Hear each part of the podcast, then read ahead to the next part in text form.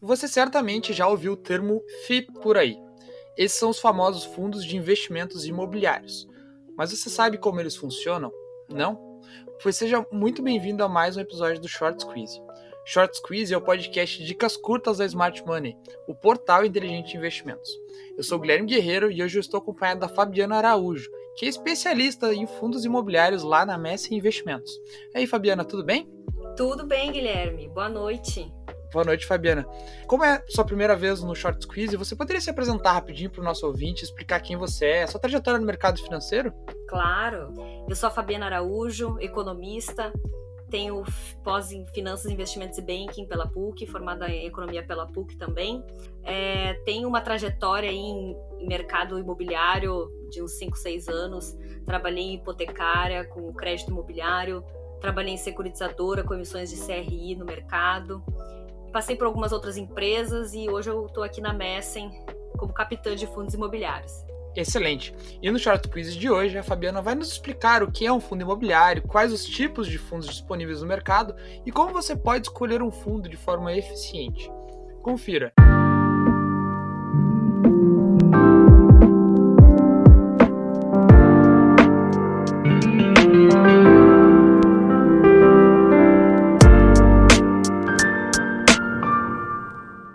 Fabi, é, a primeira coisa que eu te pergunto é exatamente o que, que são os fundos imobiliários, né? E como é que eles funcionam? O que, que são os FIIs? FIIs são fundos de investimento imobiliário. Eles têm, na maioria deles são listados em bolsa. Eles são como se fosse um conjunto de recursos, tá? De vários investidores e funcionam como um condomínio fechado. Então, os cotistas compram participações ou cotas para serem integrantes desses fundos eles são considerados é, renda variável, né, por serem a maioria listados e sofrem as oscilações que a gente vê do IFIX, né. E a gente tem alguns tipos de FIIs no mercado, né, Fabi? Mas eles são basicamente eles se diferenciam basicamente em fundos de tijolo e fundos de papel, né, Fabi? Qual é, é a diferença entre eles? A diferença entre os fundos de tijolo e os fundos de papel é que de tijolos geralmente são empreendimentos físicos, tu está investindo no imóvel. E ali em tijolos a gente tem vários outros segmentos, por exemplo, lajes comerciais, é, lajes corporativas, lajes comerciais, galpões logísticos, tem também universidades, hospitais, hotéis, shopping centers. Quando tu investe em fundo de tijolo, tu tá comprando um pedaço do patrimônio ali do, do, do imóvel, né? Tu é proprietário um pedacinho do imóvel. E fundo de papel é fundo de recebíveis, recebíveis de CRI na sua maior parte. É, então, tu vai estar tá comprando um, um, um, fundo onde a gestão é, faz, a, tem, é, faz a gestão de fluxo de caixa né, desses é, CRIs, que são financiamentos imobiliários né, diversos, e é, esses títulos pagam uma rentabilidade e são repassados para o cotista através do fundo um exemplo assim, tirando dos fundos de tijolo, é basicamente é como se os, os cotistas eles se juntassem para comprar um imóvel, né, que talvez eles não tivessem individualmente o poder aquisitivo para comprar o imóvel inteiro, mais ou menos eles, eles atuam como é, sócios, né, na, na propriedade Exato. de um imóvel. Né? E aí, por exemplo, quando esse imóvel é alugado, eles dividem os rendimentos desse aluguel. É mais ou menos isso, né, Fabi? É exatamente isso. Quando a gente investe em imóvel, a gente tem, é, é, a gente espera a valorização né, desse patrimônio. Então tu quer investir em bons imóveis e nem sempre tu vai ter os recursos totais para comprar um grande empreendimento, mas tu quer participar daqui, tu quer comprar um pedacinho e aí a estrutura de fundos serve para isso. Então tu vai ter uh, uma participação pequena mas de um bom imóvel e vai ter toda a renda gerada por aquele empreendimento, seja nos aluguéis, né, quando são alugue é, é, locados para empresas, é, shopping centers, aluguéis de lojas, de vendas. Então, é, toda a rentabilidade, toda a renda desses empreendimentos, desses imóveis, são repassadas para o cotista. 95% dos lucros dos fundos são repassados para o cotista através é, das cotas ali, né? E esses 5% seriam a taxa de administração do fundo, né? É, eles têm. Os fundos têm custos diversos, né? Então, custos do próprio empreendimento, né? E custos também, do quando é fundo de papel, também tem seus custos específicos.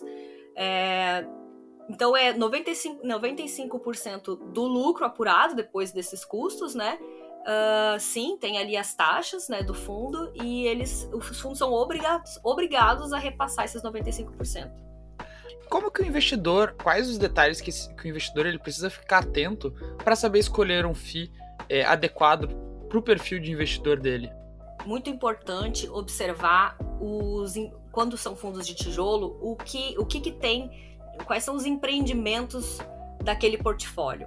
Vale a pena olhar quais são os, os imóveis, se são bem é, localizados, se são facilmente locados e cada segmento tem as suas características. Lajes comerciais, por exemplo, a gente busca um, uma região onde tem bastante demanda para empresas uh, se, se, se, se, alocarem, né?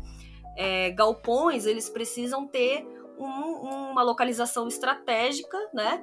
É, para aquele, aquele produto que aquela empresa está uh, subalocando ali.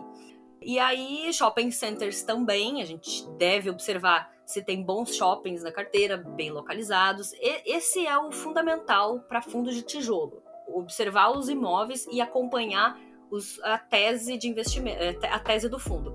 Se os objetivos da, da gestão batem com o que eles estão entregando, com a tese deles, né? Isso tem que uh, tem que estar tá alinhado e acompanhando isso. Para fundos de papel, que a gente tem uma diferença de quando tu investe no imóvel, tu busca a valorização do teu patrimônio e isso vai te trazer a longo prazo. O fundo de papel ele já está te pagando, né? Ele não vai valorizar, não vai ter um patrimônio que valorize, mas ele está te entregando os juros uh, mês a mês né? Então, os fundos de papel, interessante é comprar fundos que estejam não tão acima do seu preço, né?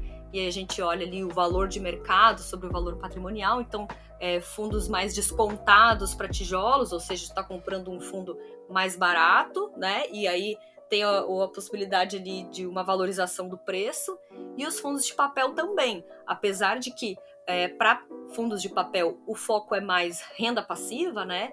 é, olhar mais ali o dividend yield, a gente chama, quanto que eles estão te dando de retorno no mês, é mais interessante buscar fundos de papel que paguem uma taxa atrativa frente à taxa de juros que a gente tem no mercado. Hoje a gente está com a taxa Selic aí em alta, né? Provavelmente vai fechar acima de 8% no ano.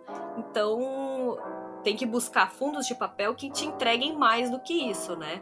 E fundos de tijolo, o objetivo é ter aquela participação no imóvel, mas também olhar os, o dividend yield, né? Quanto que, qual é o rendimento que está entregando aquele fundo eu acho que a questão do shopping pode talvez ilustrar um pouquinho do que tu falou sobre a questão do imóvel locar fácil ou não, né, Fabi?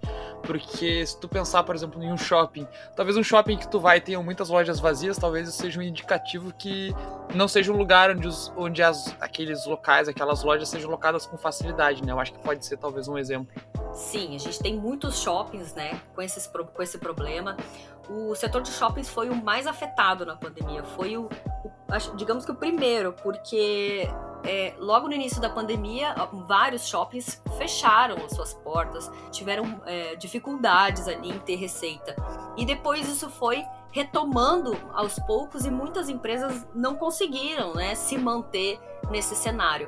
É, então, shoppings, hoje a gente vê que shoppings bem localizados estão bem movimentados. Então, a gente tem diversos shoppings assim e tem aqueles shoppings com muitas lojas vagas.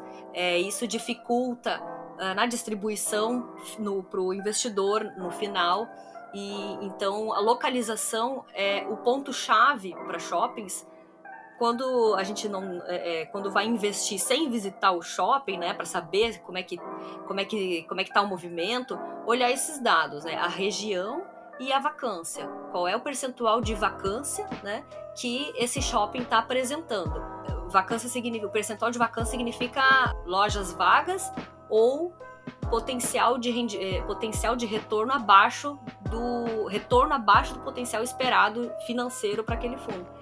Então, eu acho que esses são para shopping seriam, seriam os pontos mais importantes. Excelente, Fabiana. É, e o Short Quiz de hoje vai ficando por aqui. Eu espero que você tenha aproveitado esse bate-papo e entendido melhor como funcionam os fundos imobiliários. Eu quero também agradecer a presença da Fabiana Araújo no episódio de hoje. Foi um prazer te receber, Fabi. Prazer é meu. Muito obrigada, Guilherme. É, o Short Squeeze tem um episódio novo semanalmente, trazendo conteúdo toda quinta-feira para te deixar cada vez mais familiarizado com o mercado de investimentos. Até o próximo episódio. Tchau!